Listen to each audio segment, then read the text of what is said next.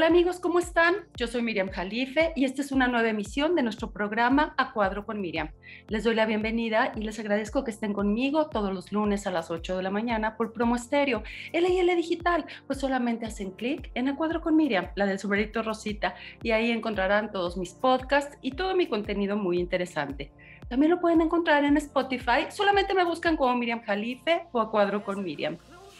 Y bueno, nuevamente les doy la bienvenida y le doy la bienvenida a mi invitada del día de hoy. Ella es Shoshana Turquía. Bienvenida, Shoshana. Gracias, Miriam. Yo feliz de estar aquí a cuadro contigo, mira. Oye, Shoshana, pues no es la primera vez que estás en este espacio. Me encanta, me encanta realmente, te agradezco que estés conmigo y que estés con este público, con esta audiencia, compartiendo todo lo que sabes y compartiéndote, Shoshana. Es un placer. La, gratitud es mutua, va en dos vías. Gracias a ti por la generosidad del espacio, querida Miriam. Gracias, Shoshana. Oye, pues ahora em, propones un tema muy interesante. Es el síndrome del impostor. Platícanos, por favor. A ver, quiero ver si alguien de, de tu público se identifica. Que a menudo tienen mucho éxito en una prueba, en una tarea, pero antes de iniciar a hacerla tenían pavor de empezar. ¿No? O que creen que los demás se van con la finta de que son más competentes de lo que realmente son.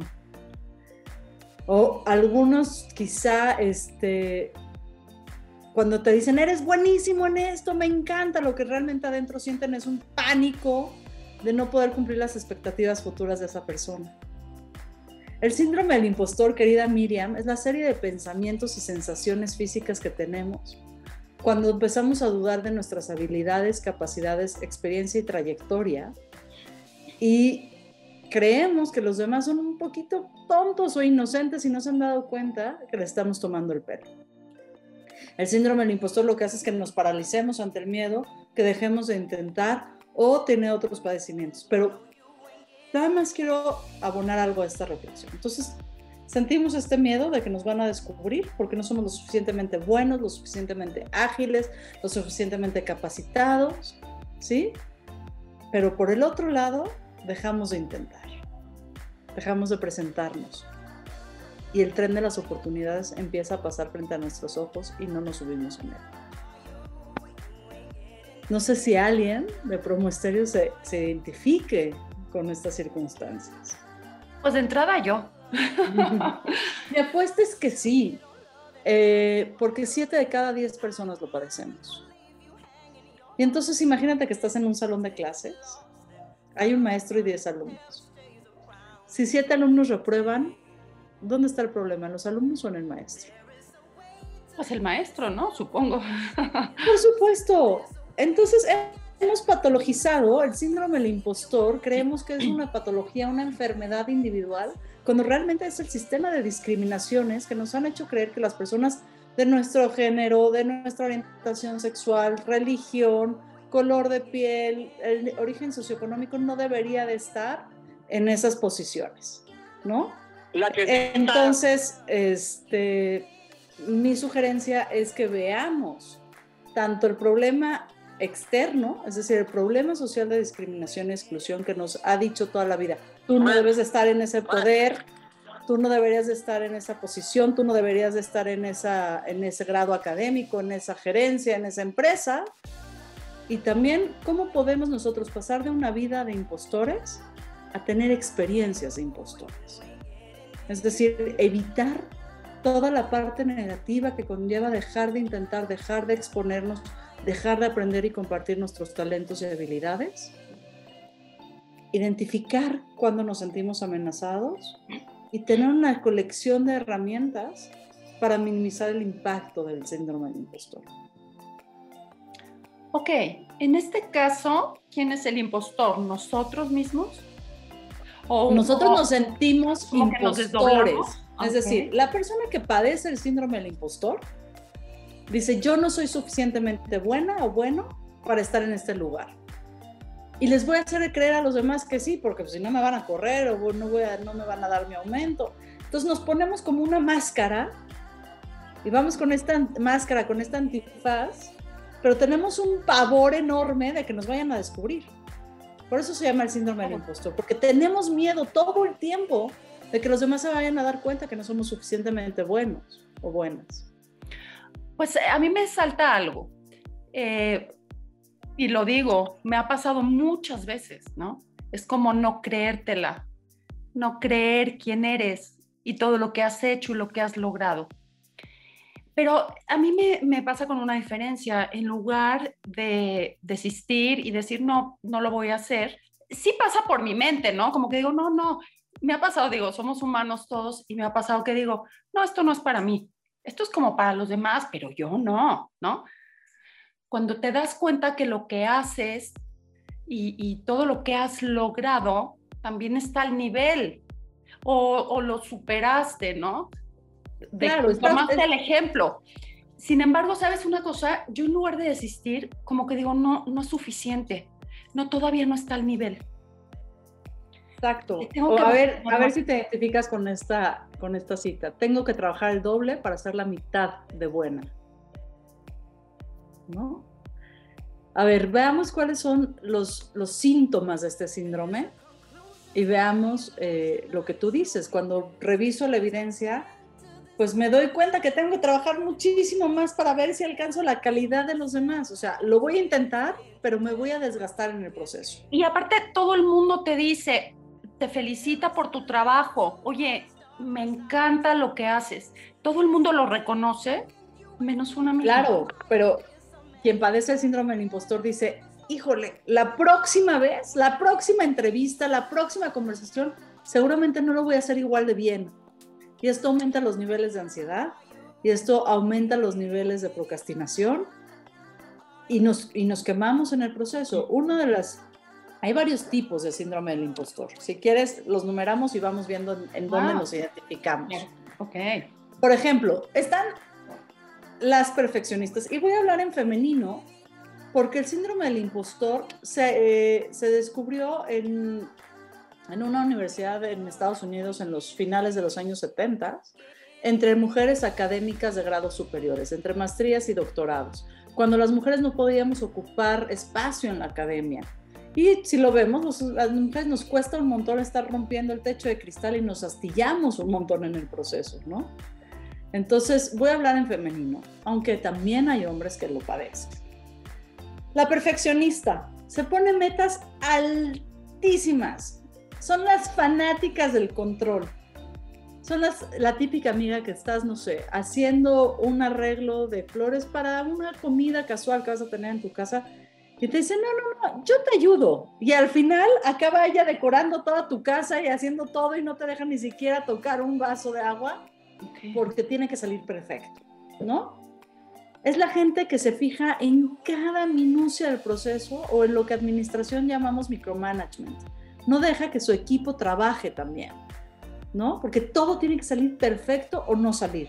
La distorsión cognitiva ahí es todo o nada. Son las personas que piensan en blanco o en negro. Si algo sale mal, ya no sirvió para nada. Es como si en la, eh, en, la carpeta roja vas con un vestido de diseñador increíble, larguísimo, con la falda todo precioso, todo el maquillaje, el peinado, las cosas, todo perfecto, pero en este arrastrarse el vestido tiene un poquito de tierra y dices, ya valió mi look, ya no vale la pena, ya no voy a la alfombra roja, ¿para qué voy a estar aquí?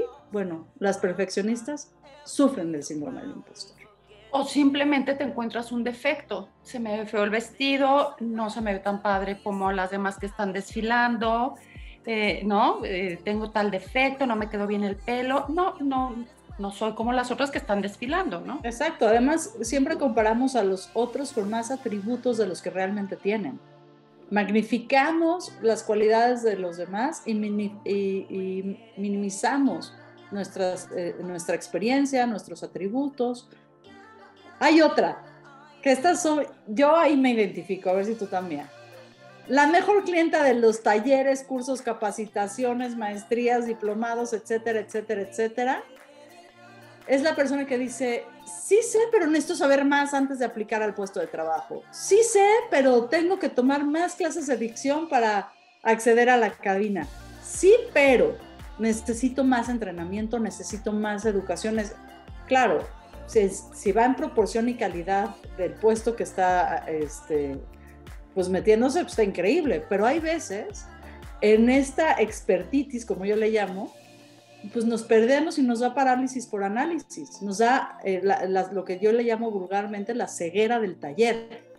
Quieres saber tanto más que entonces no te atreves a poner al servicio de los demás eh, tu talento, tus capacidades, tu conocimiento. Es la gente que estudia, estudia, estudia, estudia, estudia, estudia, estudia y ni un día de su vida trabaja. Y que no aplica ni a ninguna beca, que no aplica a ningún espacio, porque le da miedo no saber lo suficiente. Esta semana hablaba con una ingeniera muy importante que hace tecnología financiera y me dices que a las ingenieras nos da muchísimo esto de la, de, la experta, ¿no? Queremos saber cuál es la última innovación en el lugar más importante del planeta antes de presentar una propuesta. Y los señores nada más la presentan y a ver, al ahí se va, dice ella, ¿no? Y aquí, por ejemplo, Miriam, hay un problema también económico. Las mujeres no aplicamos un puesto de trabajo a menos de que tengamos el 100% de los requisitos llenos. Sí, ya no debería venir la edad en las aplicaciones de trabajo, pero si dice de 25 a 45 años, si tenemos 46, ya no aplicamos, ¿no? Eh, inglés avanzado, si sentimos que está intermedio, ya no aplicamos. O sea, ¿quieres decir que nosotras mismas decimos, no, no es para mí? Eso no es para mí, eso es para gente que sabe más que yo y que puede más que yo. O más Los hombres, como toda la vida la sociedad les dice, vas, vas, vas, aplican solamente con el 60% de los requisitos. Y aún peor, ese hombre que aplica con el 60% de los requisitos, generalmente gana entre el 30 y el 40% más que la mujer que tiene el 100% de los requisitos. Ve que atroz. Dos, dos veces nos ponemos abajo en la escala económica. En este país, por cada peso que gana un hombre, una mujer gana 65 centavos. Con la misma educación, en el mismo puesto. Entonces dime si no te vas a sentir impostora. Cuando ves que tus colegas avanzan y se compran coches y se compran casas y tienen para pagar colegiaturas carísimas para, para sus hijos y tú como mujer haces el mismo trabajo y no te alcanza y no te alcanza y no te alcanza. seguramente la pregunta de qué estoy haciendo mal desaparece todas las noches. Pues, ¿qué estamos haciendo mal? Que no estamos viendo que hay una distorsión en el sistema. Quiere decir que también el problema lo tenemos nosotras, no nada, o sea, nosotras somos parte del sistema, ¿cierto? Es claro, lo vicioso. Lo que pasa es que lo que tenemos es lo que en terapia cognitivo-conductual le llamamos distorsiones cognitivas. Es decir, los lentes con los que te pones a ver la realidad, ¿no? Son la serie de pequeñas mentiras que nos contamos día a día para poder sobrevivir. Lo que pasa es que la evidencia social también nos repite, tú no debes de estar ahí, tú no debes de estar ahí, tú no perteneces a ese círculo. Es, por ejemplo, a ver, Miriam, seguramente a ti te ha pasado, que te invitan a un congreso de locutores y locutoras, ¿no? Vamos a suponer. Entras al salón y de 100 personas, 90 son hombres. Y además están hablando de vulgaridades y diciendo cómo en la noche fueron con la señorita tal y a la discoteca tal y al restaurante tal y cómo le, ¿no? Pues las 10 mujeres que están ahí se van a sentir muy incómodas porque socialmente no hay espacio, ¿no? Porque además lo que opinan nadie las escucha y después llega un señor y repite lo mismo que dijo la señora y entonces los compadres le aplauden. Es decir, sí, tenemos parte de la distorsión nosotras, pero porque estamos trabajando en un sistema distorsionado. Oye, perdóname, no, mencionaste que cuando ves los requisitos para algún puesto, la mujer no aplica eh, a menos que tenga el 100%, ¿no? Que cumpla honestamente con el, con el 100% de los requisitos. Y el hombre sí cumple con el 60%, pero quizá ni el 60 tiene, cumple con el 40, pero se sabe vender, ¿no? Dice, pues si no lo aprendo y ahí, y, de la manera que te vendas, exacto, y de la manera que te vendas es como la gente también te va a comprar. Claro, Miriam, pero a ver, si tú y yo fuimos a una entrevista de trabajo y estabas soltera, lo primero que te preguntaban era cuándo pensabas casarte. No en dónde estudiaste, ni qué universidad estabas, ni cuántos idiomas hablas. ¿sí? Y si estabas recién casada te preguntaban, ¿y cuándo te vas a embarazar? Aunque es ilegal preguntarlo, en todas las entrevistas de trabajo pasa, en muchísimas entrevistas de trabajo. O si tienes novio. o si tienes hijos. Hace, hace, eh, cuando fue el 8M, hubo un, hay varios foros de mujeres exitosas y líderes. Participé algún, de algunos, escuché otros, y todas las conversaciones giraban en torno a la maternidad y de lo difícil que es compaginar la maternidad con la profesión. Estás hablando de las 100 mujeres más importantes de México en Forbes, las líderes mexicanas, etcétera, etcétera, etcétera. Mujeres que han llegado muy lejos y siguen hablando de la maternidad. ¿Cuántos foros de hombres profesionistas discuten su paternidad? Claro. Eh, ¿Quieres decir que si que la mujer no termina de ser exitosa si no es mamá? ¿O si no, no, no, no. Lo que estoy diciendo, lo que estoy diciendo es que la sociedad no reconoce nuestros méritos, nuestras experiencias, nuestros avances, ¿sí? Y pone todo el tiempo esta otra tarea en nos la ubica, Nos ubica en ese ¿no? Nos ubica ahí. Y entonces la exigencia social es que cumplamos con las dobles jornadas de trabajo. La de profesional de tiempo completo y la del maternaje y el cuidado de tiempo completo. Eso es lo que te quiero decir. Y entonces, ¿por qué no vamos a dudar de nosotras mismas si todo el sistema nos dice que está mal? Cuando hablamos de una mujer exitosa, siempre mencionamos, además de ser mamá, ama de casa, eh, ha triunfado en la parte profesional. Entonces, wow, qué exitosa. Pero a un hombre no mencionamos que es papá, este, jefe de familia o, bueno, que tiene familia, etcétera. Nada más decimos, tal persona es el doctor en tal cosa, ¿no?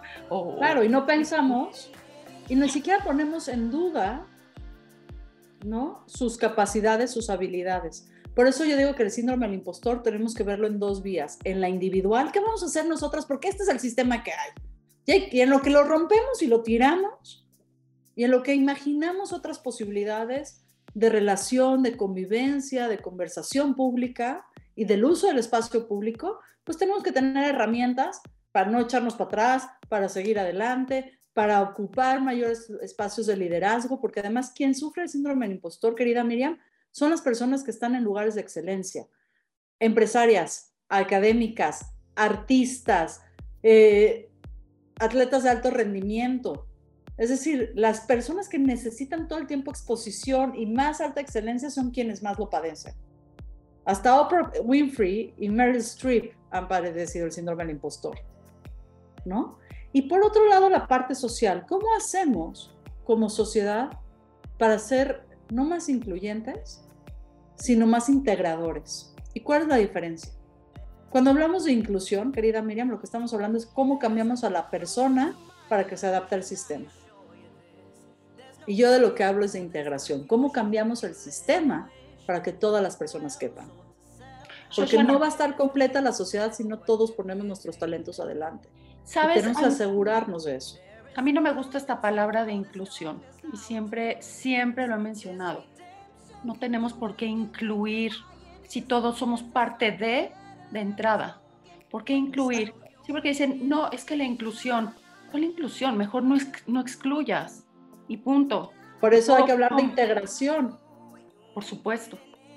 ¿No? Pero date cuenta cómo el síndrome del impostor funciona. quiénes somos, quiénes somos para incluir a otra persona, ¿no? Con diferentes no, características que nosotros. Piénsalo, por ejemplo, en un consejo de una empresa. Pues de cada 10 hay una mujer, si es que hay mujeres. Por supuesto tenemos que cambiar, hay que hacer políticas. Hay mucha discusión si una política de cuotas y decir, a ver, 50% hombres, 50% mujeres, ¿no? Y que haya representatividad, a ver, ¿cuántas personas O no, nada más gente competitiva, no importa, no, no pongas Lo que pasa es que las, justamente el síndrome del impostor lo que te dice es que aunque tengas las, las competencias y aunque tengas la experiencia y aunque tengas las habilidades, sientes que no las tienes porque el sistema toda la vida te ha dicho que no. Mira, los grupos más vulnerables del síndrome del impostor es por género, es decir, las mujeres lo padecen más que los hombres. Identidad y orientación sexual, si eres heterosexual, hay menos posibilidades de que sufras el síndrome del impostor pero si, si perteneces a la comunidad LGBT, ¿sí? Es más probable que lo padezcas.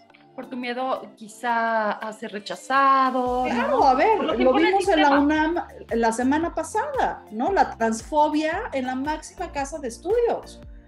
Y le han dicho a mujeres eh, trans increíbles que son grandes académicas que ellas no merecen estar en la UNAM. Parece que estamos en el siglo pasado, ¿no? Hace en el siglo, en la época de las cavernas. Pero si pasa en la máxima casa de estudios, donde le decimos a, una académica increíble, por ejemplo, pienso en Siobhan McManus, ¿no? Que es una gran socióloga, una gran académica. ¿Qué ha de sentir cuando escucha que la UNAM las mujeres trans no tienen lugar? Cuando lleva 10 o 15 años trabajando en la institución. ¿Ves? ahí juega el síndrome del impostor. Claro que si toda la sociedad te dice, no, no debes estar, pues sientes el rechazo y te, te cuestionas. El origen étnico, si eres blanca de ojos claros, es menos probable que lo padezcas a que si eres una mujer morena o de Medio Oriente como tú o como yo, ¿no? Oye, si, si vemos ahorita los eh, migrantes y, y, y, bueno, lo vemos en la televisión, los migrantes ucranianos, bueno, digo, están pasando por momentos muy difíciles, pero son muy bienvenidos en México y se les hace hasta pancartas en el aeropuerto. Blancos y de ojos a los migrantes que vienen de Sudamérica, de Centroamérica. O de Haití. O sea, aquí tenemos a los, en el Congreso, a los panistas llorando por nuestros hermanos ucranianos porque son blancos y de ojos azules. Eso pasó el jueves pasado en el Congreso de la Ciudad de México. Claro, pero vemos a los haitianos paupérimos pidiendo limosna en el, viaducto. Y por ellos nunca se ha pronunciado el PAN. Y están en centros de refugiados, o perdóname, este... Viven en las calles y en los bajo puentes. Y nunca hemos visto a los panistas decir, oigan, ellos también son refugiados, también merecen atención. Entonces el color del piel sigue jugando un, factor este, importante. Lo vemos también con, con las personas, digamos, que no son blancas, hay un movimiento de artistas que seguramente tú has escuchado en el teatro también que se llama Poder Prieto.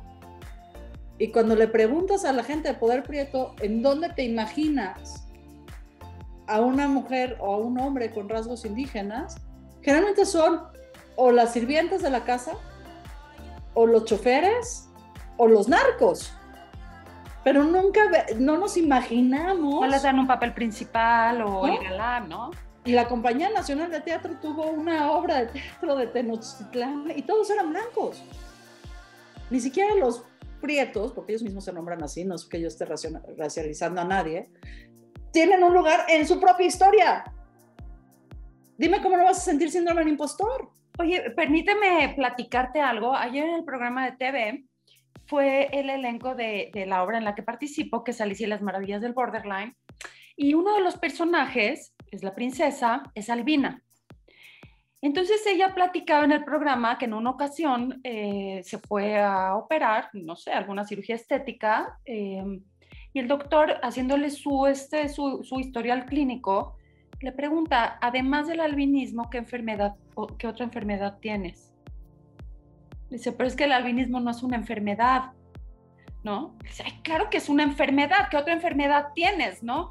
Entonces, mira, y, es, y eso que es un doctor, es un médico.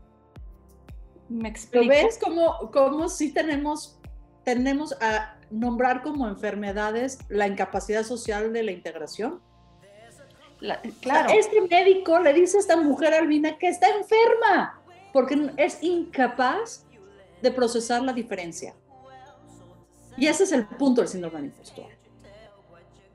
¿Cómo acepto que soy distinta? ¿Cómo acepto que soy diferente? ¿Cómo acepto que vengo de una sociedad discriminadora y, excluyente y vuelvo a tomar los espacios de liderazgo y de poder? Por eso me importa tanto este tema, eh, Miriam, porque hasta que no los espacios de poder y de toma de decisiones y de expresión artística y de deportes no sean más representativos, no vamos a permitir que nuestras infancias sueñen que pueden hacer otras cosas. Te doy un ejemplo personalísimo. Yo quería ser astronauta. ¿Ok? Toda mi infancia soñé con ser astronauta. En las, en las fiestas de disfraces de la escuela me mandaba a hacer trajes especiales de astronauta. Y tenía la inteligencia para hacerlo. ¿Sí? Pero muy pronto me dijeron, las mujeres no son astronautas. Y entonces fui a la biblioteca a mi escuela y busqué a la primera mujer astronauta, les dije, aquí hay una. Me dice, sí, pero ¿cuántos hombres hay? Y no, jamás apliqué la NASA, aquí estoy dando terapia cognitivo-conductual. ¿Qué hubiera pasado si agarramos a las infancias talentosísimas, sin importar su sexo, su género, su orientación sexual, su religión, su color de piel, y les abrimos el camino? Nuestra sociedad va a ser mucho más inteligente. Los grupos diversos son más inteligentes que los grupos homogéneos. Quiere decir que esto lo traemos desde la casa, desde nuestra educación, desde nuestra formación. Así nos formaron desde el día uno. En el que... Pero ¿sabes qué es lo bonito? Que como es una construcción social, porque así nos formaron, lo aprendimos, lo podemos desaprender e inventar otra cosa. Tú lo haces en el teatro, con tu obra de teatro. Tú no agarraste textualmente el texto de Alicia en el País de las Maravillas, hiciste lo que quisiste con el texto, lo deconstruiste y construiste algo nuevo. Y vendrá otra generación que va a deconstruir tu obra de teatro y generará algo nuevo.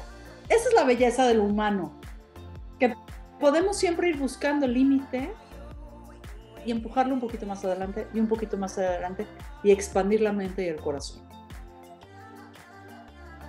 Claro, lo, lo principal es darnos cuenta, ¿no? Darnos cuenta que estamos dentro de, de, eh, de ese error por ejemplo, cuando vamos a aplicar para un eh, trabajo, para un casting, en mi caso, por principio decir, a ver, si sí es para mí, porque de entrada decimos, uno, quizá no es para mí, es para otra, ella tiene eh, tal cosa, ¿no? Creernos. Es que ella sí estudió con Margules, ella sí fue al CUT. Exacto, ¿no?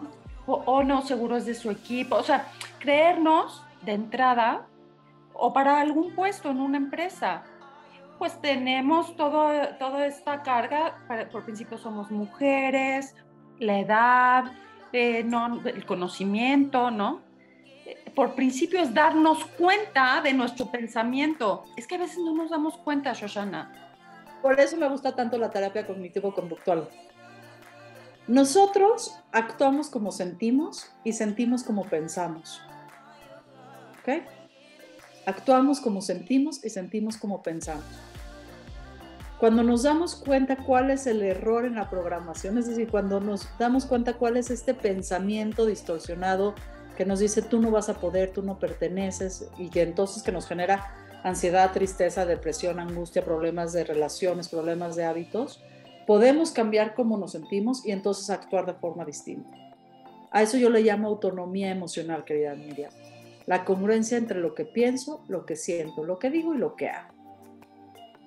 Por eso es tan importante la terapia, porque es un espacio de reflexión que nos abre la posibilidad de darnos cuenta cómo estamos pensando, por qué estamos pensando lo que estamos pensando y si podemos encontrar ideas que rompan esa distorsión, que rompan esa mentira, que sean lo suficientemente creíbles para nosotros, porque no basta que llegue alguien y diga, pero es que Miriam eres una actriz increíble y una conductora excepcional necesitas tú interiorizarlo, ¿no? Y que sea sostenible en el tiempo. Y por eso me gusta tanto la cognitivo-conductual, porque es muy puntual en eso, tiene una agenda muy clara de trabajo y los objetivos se vuelven evidencia muy pronto. Entonces no necesitas un proceso tan largo de terapia para empezar a vivir mejor. Claro, es esto que mencionas, que, eh, eh, a ver, nuevamente, somos lo que sentimos y sentimos lo que pensamos. Así es que podemos modificar nuestros pensamientos. A ver, ¿por qué pensamos que cierta situación, más bien recibimos cierta situación y nosotros pensamos que, tenemos que sentir cierta emoción con ese respecto? Suponiendo, eh, te digo alguna palabra ofensiva quizá a propósito o no, entonces tú piensas, eso me tiene que ofender no, tú piensas, esto me está ofendiendo, me tengo que defender. Y entonces sacas la, el miedo, sacas la ansiedad y entonces atacas. Pero quizá, quizá no lo hice con el afán de ofenderte, quizá era una broma y, y entonces... Claro, pero la percepción, acuérdate que todos vivimos a raíz de nuestra percepción. Ahora, ojo, pero puedes, ojo. Perdóname, pero puedes cambiar el sentido de esa percepción. Si tú lo analizas y dices, no, es una broma y te ríes, Claro, es, es, Eso no me tiene es abrir la distancia entre la reacción y la acción. Es que te enseñaron que si te decían tal cosa te tenías que ofender. Exacto. ¿No? O aprendiste, no sé, por, simplemente en la televisión. Eh, em, las películas de Disney, el príncipe, la princesa, viene el príncipe valiente, la princesa vulnerable, ¿cierto? Es lo que aprendimos que tenía que ser. Entonces, ¿cierto? Es lo que hemos aprendido durante toda nuestra vida. Entonces, cambiar esa emoción, ahora ya le dan otro sentido. Ahora el príncipe está abusando de una mujer que está dormida. Me explico según el sentido que le des. Por supuesto, y, y, me parece que va evolucionando según nuestro tiempo y nuestro espacio. Ahora, ojo con esto. No se vale nada más decir, ay, piensa positivo, respírale, ¿no? No es tan fácil porque tenemos resistencias. Nos ha costado muchísimo llegar hasta donde estamos, Y protegemos esa identidad. Y hay un duelo entre quienes estamos siendo y quienes queremos ser, porque tenemos que dejar cosas atrás. Por eso la terapia es tan importante, para romper esas resistencias, que pueden ser al resultado o pueden ser al proceso. Y te pongo un ejemplo muy fácil, que a ver si alguien que nos está escuchando ahorita en Promosterio se, se identifica. La típica consultante que quiere bajar de peso. Entonces llega una y me dice, Shosh, quiero bajar de peso. Y yo le digo, perfecto, mira, aquí tengo este equipo, de profesionales que te pueden acompañar. Entonces me dice, pero no me mandes a la cetogénica porque yo necesito comer carbohidratos. Pero no me mandes a la de puntos porque fíjate que los martes tengo mi tanda. Y pues seguramente me voy a pasar. Y el miércoles me toca llevar a mi hijo al food. Y entonces, pues, pues convivimos las señoras, ni modo que no coman. Y el viernes tengo cena en casa de mi mamá. Entonces tampoco me funciona. Es decir, quiero estar flaca, pero no estoy dispuesta a pasar por el proceso para lograr. Ese es un tipo de resistencia.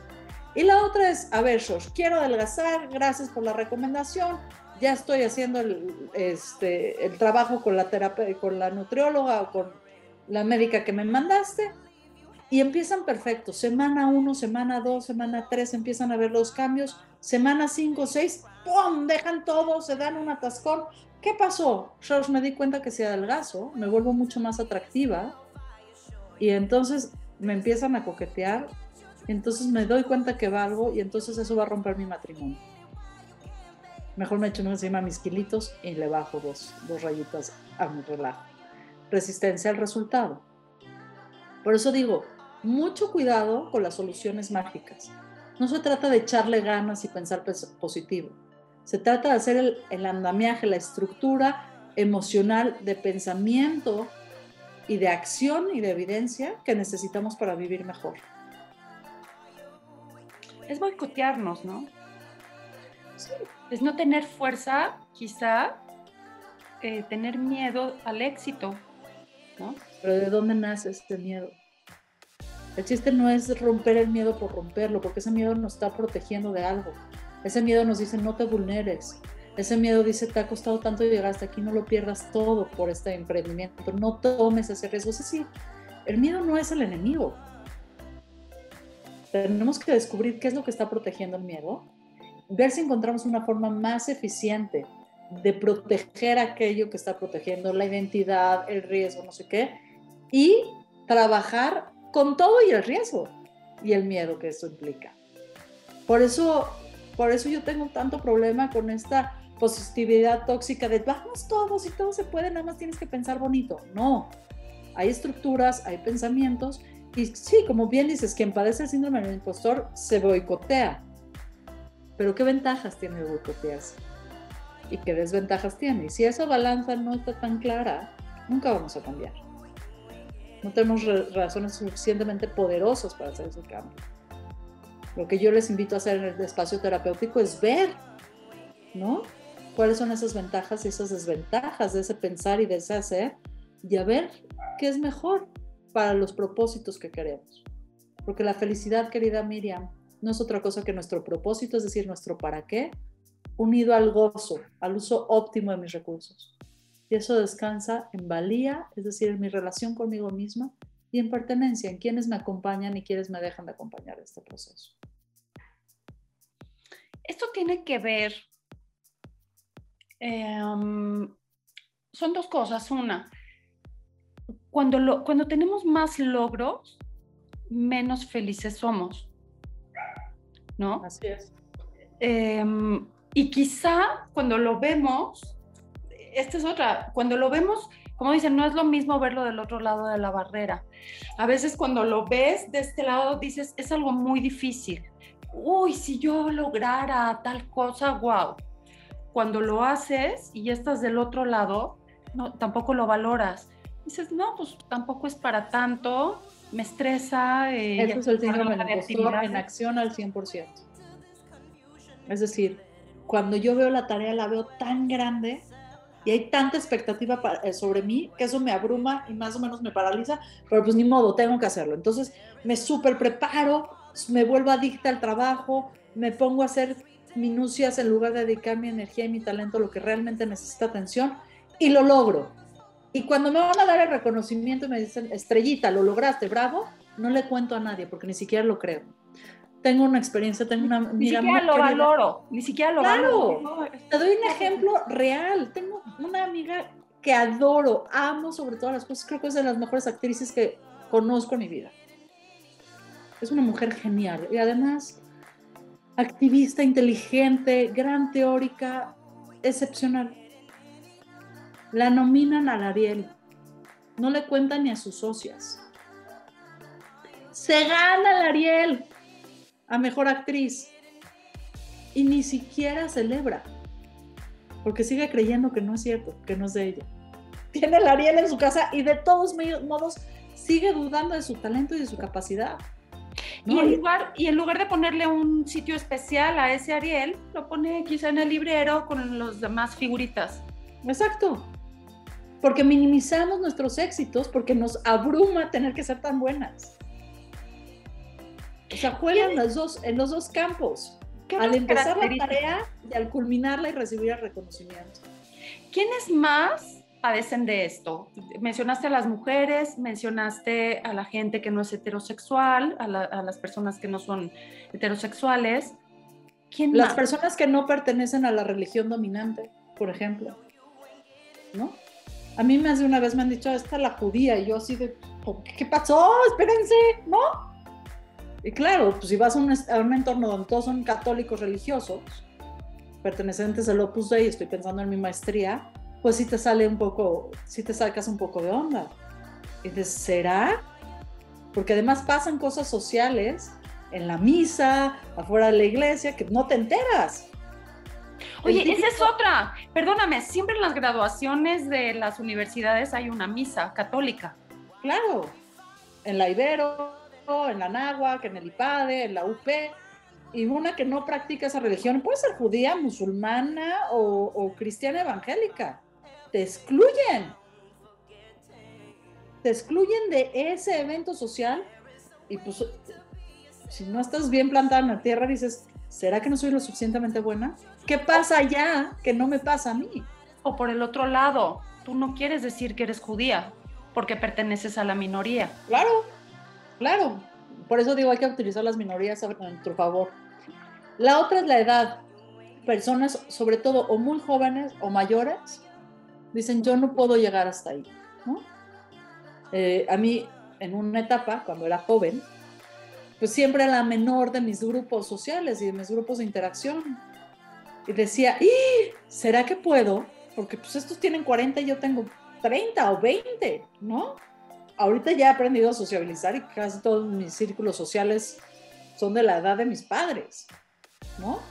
Pero cuesta trabajo. Y después cuando cumples arriba de los 55, 60, que ya estás rozando la tercera edad, que no deberíamos de llamarla así, empezamos a dudar de nuestra propia trayectoria, vemos los avances de los jóvenes y dicen, bueno, yo de eso no sé, y empezamos a descalificar lo que sí sabemos.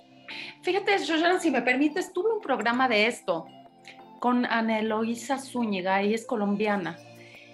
Ella eh, creó el taller de, eh, ay, no recuerdo muy bien, pero la cosa es que creó el término perennials, o ocupa el término perennials.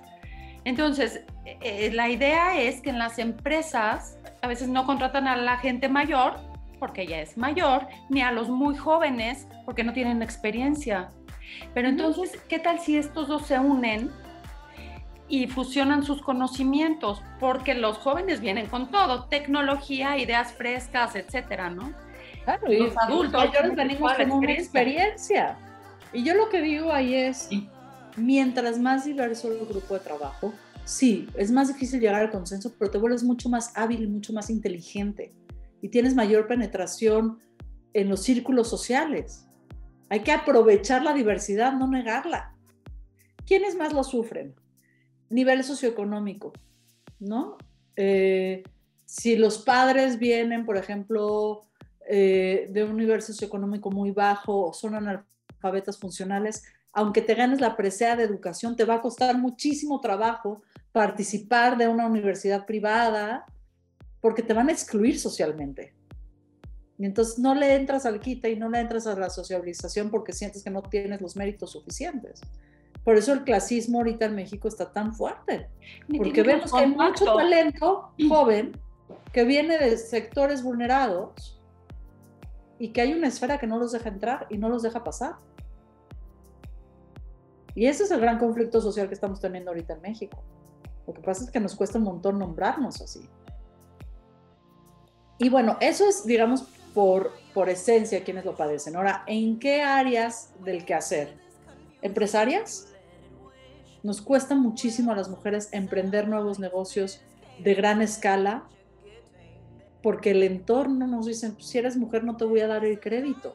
Y lo he visto con mis ojos, cuando hice asesoría empresarial, lo he visto. Necesito lavarle un hombre, ¿no?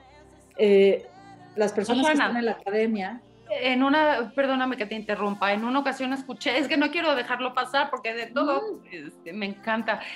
Eh, en una ocasión escuché, hace unos años, eh, hace unos años escuché en, el, en la radio que dijeron, si tú te subes un avión y el piloto es mujer o la pilota es mujer, confías igual. Y yo en ese entonces dije, creo que no confiaría igual. En ese entonces, te estoy hablando Claro, a ver, les voy a poner un ejemplo, un, problema típico, pero ya les dimos pistas en este programa. Está un señor, un gran médico muy reconocido, manejando en el carro con su hijo. Comienza un diluvio terrible, baja la neblina, no se ve nada, chocan fuertísimo, el señor se muere, llega la ambulancia, recoge al chamaco, lo lleva al hospital entra el médico, lo ve y dice no puedo atenderlo, es mi hijo.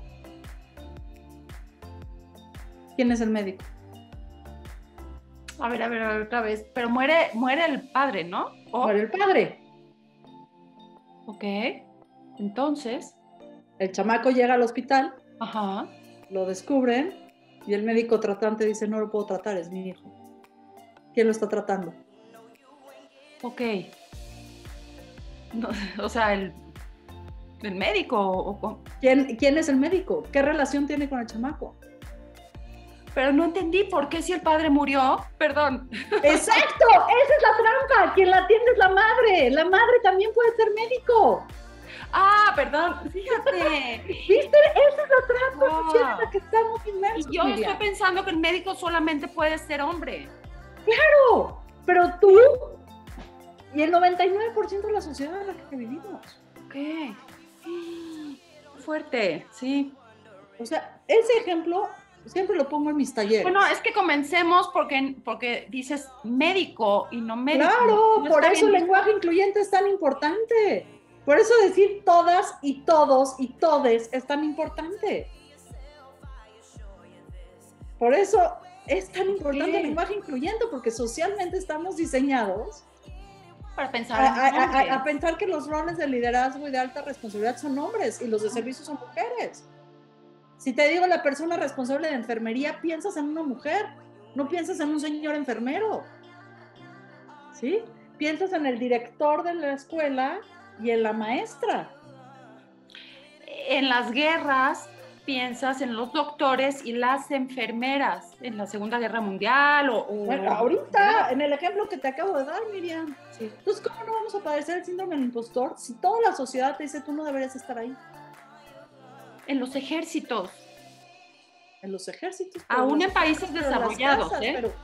¿eh? Aún en países desarrollados, en los ejércitos, los eh, cargos de, alto mando los tienen los hombres, no las mujeres. Claro, hace 20 años cuando yo estudiaba en Canadá Relaciones Internacionales, Economía Política Internacional, se estaba discutiendo una ley que si las mujeres podían ser pilotas de guerra o no. Y el argumento de los señores es que no, porque si están embarazadas, ¿qué vamos a hacer?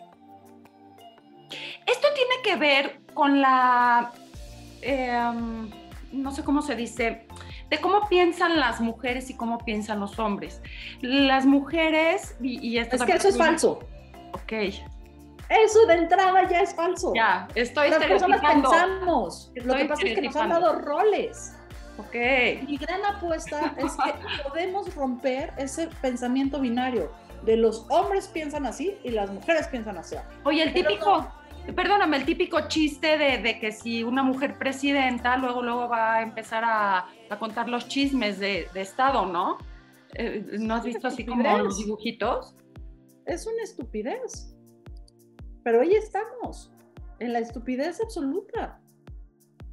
Lo que pasa es que habemos muchas personas cada vez más que decimos necesitamos integrar la diversidad de nuestras sociedades en la toma de decisiones y en las expresiones artísticas y en los deportes y en todas las áreas de la vida. Venimos de un sistema donde si eres hombre, blanco, heterosexual y cisgénero, vas a mandar y el resto de la población te va a servir. Y ese es el sistema patriarcal. Yo digo que el sistema patriarcal es como el, aire contaminado de la Ciudad de México. Todos nos educamos ahí y todos lo respiramos. Lo que pasa es que habemos algunas personas que decimos, oigan, este aire está contaminado. ¿Qué tal si lo empezamos a limpiar? No, y, hablando de contaminación, tú, tú hablas de hombre blanco heterosexual, heterosexual entre comillas, porque también adentro de cada persona y de cada vida no sabemos quiénes somos y lo que queremos aparentar ser, ¿cierto? Claro, eh, pero no si tú aparentes que eres heterosexual, vas a tener muchísimo más éxito social que si eres un hombre gay. Sí, Ahora, si eres un hombre gay, económicamente y socialmente te va mucho mejor que si eres una mujer lesbiana. Aún, aún los, los Por supuesto, porque las mujeres ganamos 65 centavos por cada peso que gana un hombre. Si tienes dos hombres que ganan un peso y un peso, tienes dos pesos. Si tienes una mujer que gana 65 centavos y otra mujer que gana 65 centavos, vas a tener un peso 30. Un peso 30 no puede competir contra dos pesos. Porque de entrada es hombre. Por supuesto. Porque el género sigue siendo el principal factor de discriminación en nuestra sociedad, Miriam. Ahora, aquí vienen las dos partes viene la parte nuestra como mujeres o sector vulnerable. No quiero decir, perdón, que las mujeres seamos vulnerables. Me refiero a las minorías y todas estas características que tiene la gente que padece el síndrome del impostor.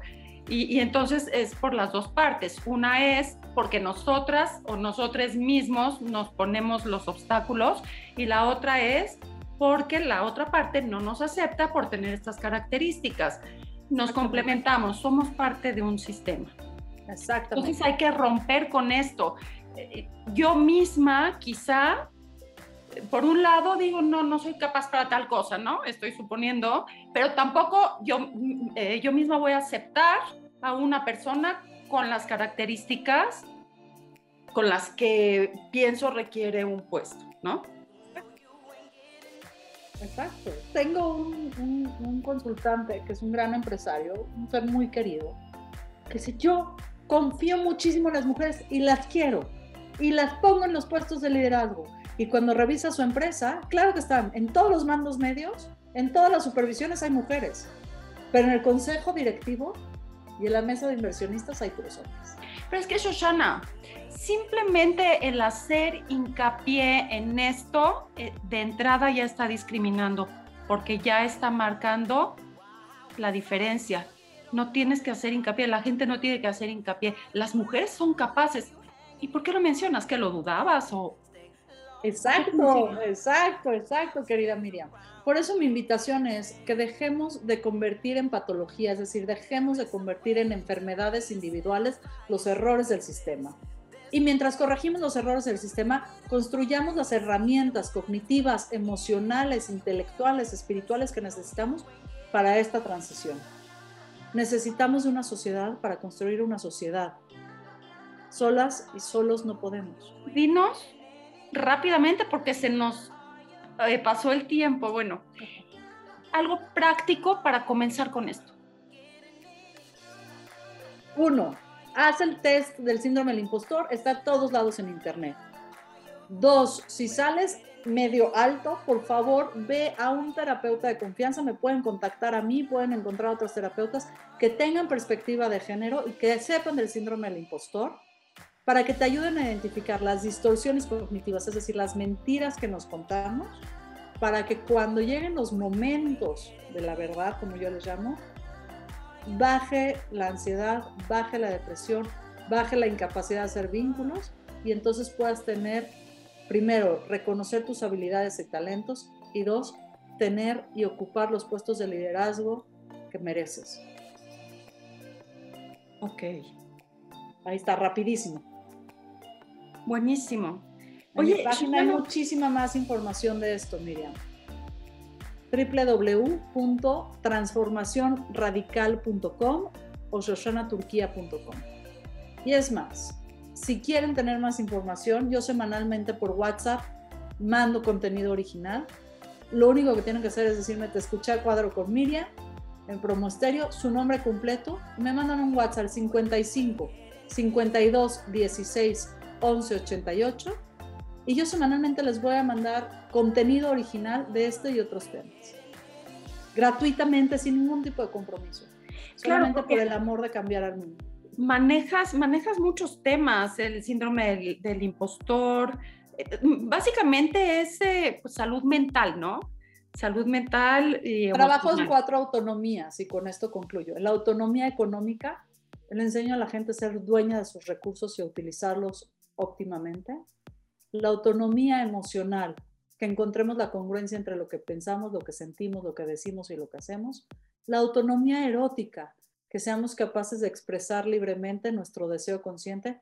Y la autonomía espiritual, es decir, mi conciencia del todo y la parte.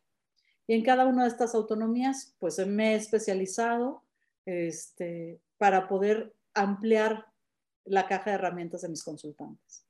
Oye, Shoshana, este tema de la autonomía erótica, esa es otra, ¿verdad? Eh, ¿Cuántos tabús? Cuando quieras la platicamos. Va, me encanta, es el próximo tema. Este, ¿Cuántos tabús tenemos? ¿Cuántas, eh, bueno, eh, el no saber, el no querer disfrutar o disfrutarnos, ¿no?